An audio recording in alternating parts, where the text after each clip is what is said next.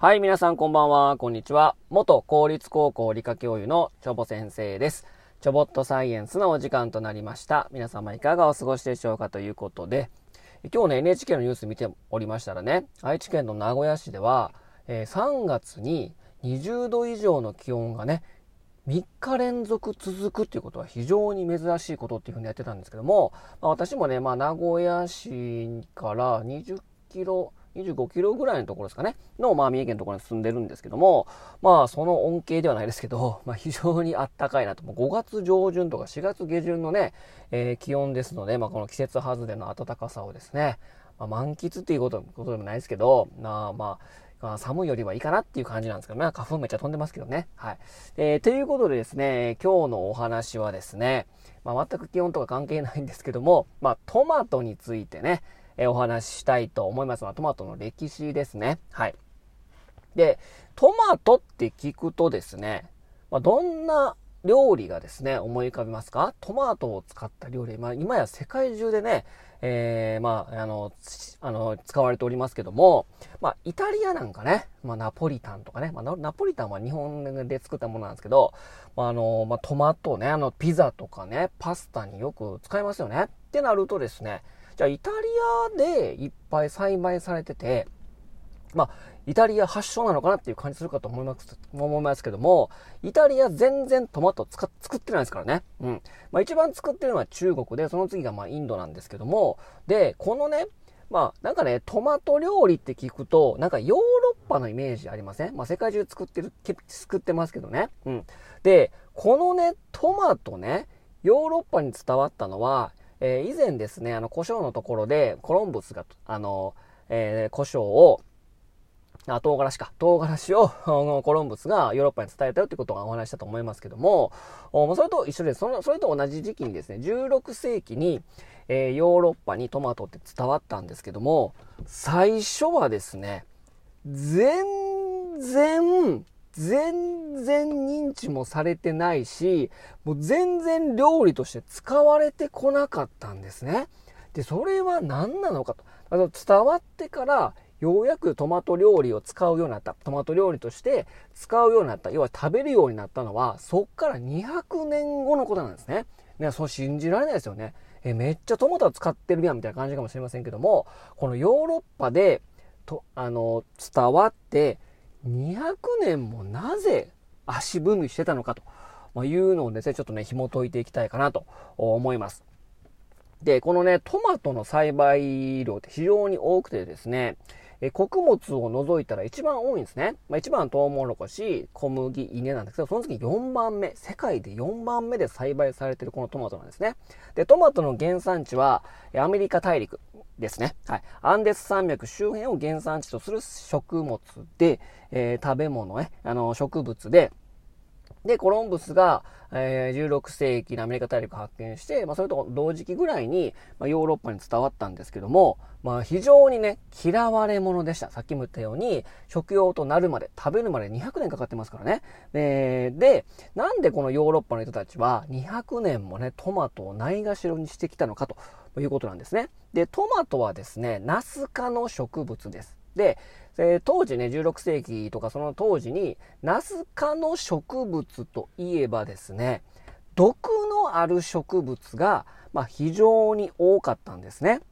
で、ヨーロッパでは悪魔の草と呼ばれていて、恐れられていたベラドンナとか、えー、魔術に用いられたマンドレイクなどの有毒なナス科の植物があったので、トマトもね、見た目がね、似てるんですよ。当たり前ですよね。ナス科の植物だからね。なので、避けられてた。毒あるんちゃうみたいな。よう、そんなん食べるな、みたいな。で、えー、で、まあ、実をつけるんだけど、まあ、実の中にも毒あるんちゃうみたいな感じで、まあ、こう、敬遠されてたんですね。まあ、実際ですね、え、トマトの茎や葉にはですね、え、毒が含まれております。なので、えー、で、トマトのみんな食べてる部分はね、まあ、毒はないんですよ。まあ、でもね、トマチンっていうですね、毒があってですね、まあ、未熟な青々としたトマトには、トマチンの含有量が多いんだけど、どんどん熟してきて赤くなるとですね、そのトマチンの含有量は下がってくるので、まあ、食べる頃にはね、まあ、全然ね、その、あのー、影響はありませんので。で、うん、なんで毒あるかっていうとですね、まあ食べられてしまっては自分の子孫残せないですよね。だから植物っていうのは毒があるものが、まあ多いんですけども、なので、まあ、虫とかをね、寄せ付けないために、まあ、未熟なトマトの部分にも、実の部分にも、まあ、毒はまあ含まれているわけなんですね。うん。で、えー、まあ、同じね、ナス科に、じゃがいももありますけども、で、じゃがいものその実には、ソラニンって呼ばれてですね、あの、緑色の芽ね、あそこには毒あるけども、トマトには、の実には、えー、毒はほとんど含まれてない。まあ、ほぼないと言っても過言ではないですね。食べる頃にはね。うん。で、その、それなので、あの、敬遠されてたんですね。いや、毒あるから食べへんよ、みたいなね。うん、だからまあ、長くは観賞用としてね、えー、使われててましたし、まあ、トマトの実もね、まあ、可愛らしい感じでね、真っ赤っかですからね。うん。で、なので、えー、まあ、観賞用として使われてたんですけどもね。で、さっきも言ったように、トマトって何色してますか？赤いっすよね。ね。で、めちゃくちゃ赤いですよね。で、まあ今サラダにはですね、えー、まあグリーンの色のまあ葉野菜とトマトを添えるとですね、なんかすごい食欲が増した感じがしますよね。赤には食欲を増す、まあ、効果があるんですけども、この赤いものを見るとですね、なんか美味しいなとか食欲が増進するのはですね、まあ我々の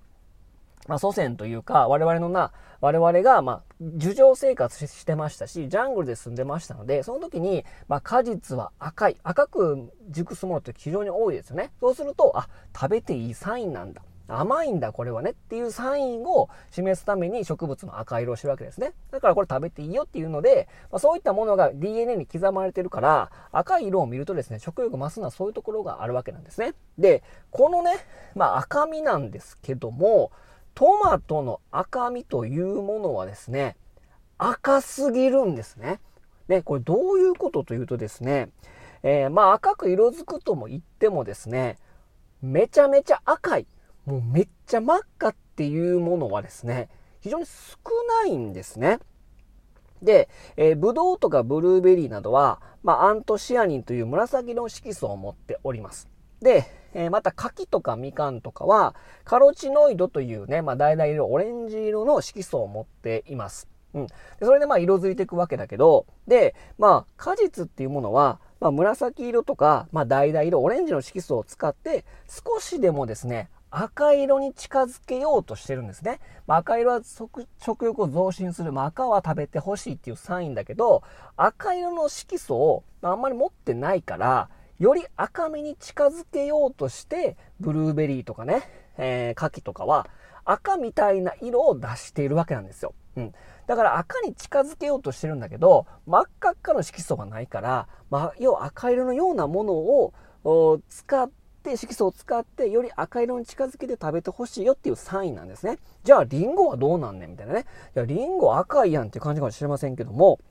よく見るとですね、真っ赤ではなく赤紫色なんですね。うん。で、リンゴはなぜ赤紫色かっていうとですね、紫色のアントシアニンとオレンジ色のカロチノイドの2つの色素を巧みに組み合わせながら赤い色を出してるんですね。要は赤くに近づけよう、近づけようと、まあ、しているっていうのが大体の果実とか植物なんですね。で、それを、まあ、ヨーロッパのでそこでもう栽培されてたから、まあ、そういったものは知ってたんだけど、めっちゃ赤みたいなのは、当時のヨーロッパにはなかったんですよ。だから、なんか毒あるし、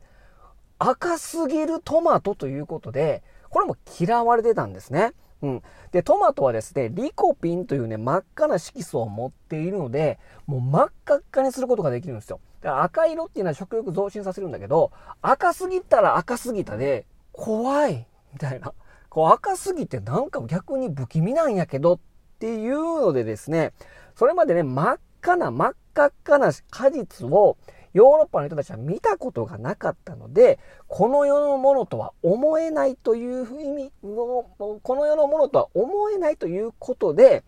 まあ、嫌われ続けてきたわけなんですね。まあ、200年もね。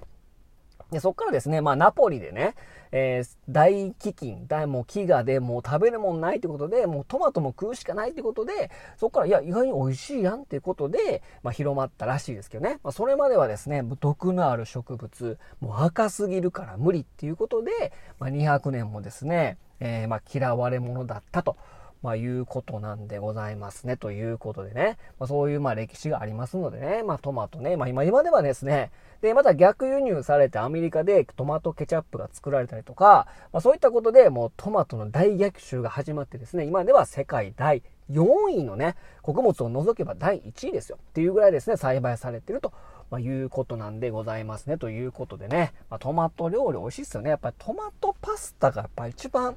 好きですね。あ、ピザも好きやね。ということで、あの、トマト食べたくなりましたけども、えー、ぜひね、皆さんね、そういった、えー、バックボーン、歴史があるということをね、えー、考えながら食べるとちょっとね、味がエッセンスっていうかね、えスパイスになると思いますのでね、ぜひそういったことを考えながらトマト料理食べてみてくださいということで、今日はこの辺にしたいと思います。それでは皆様さよなら、バイバイ。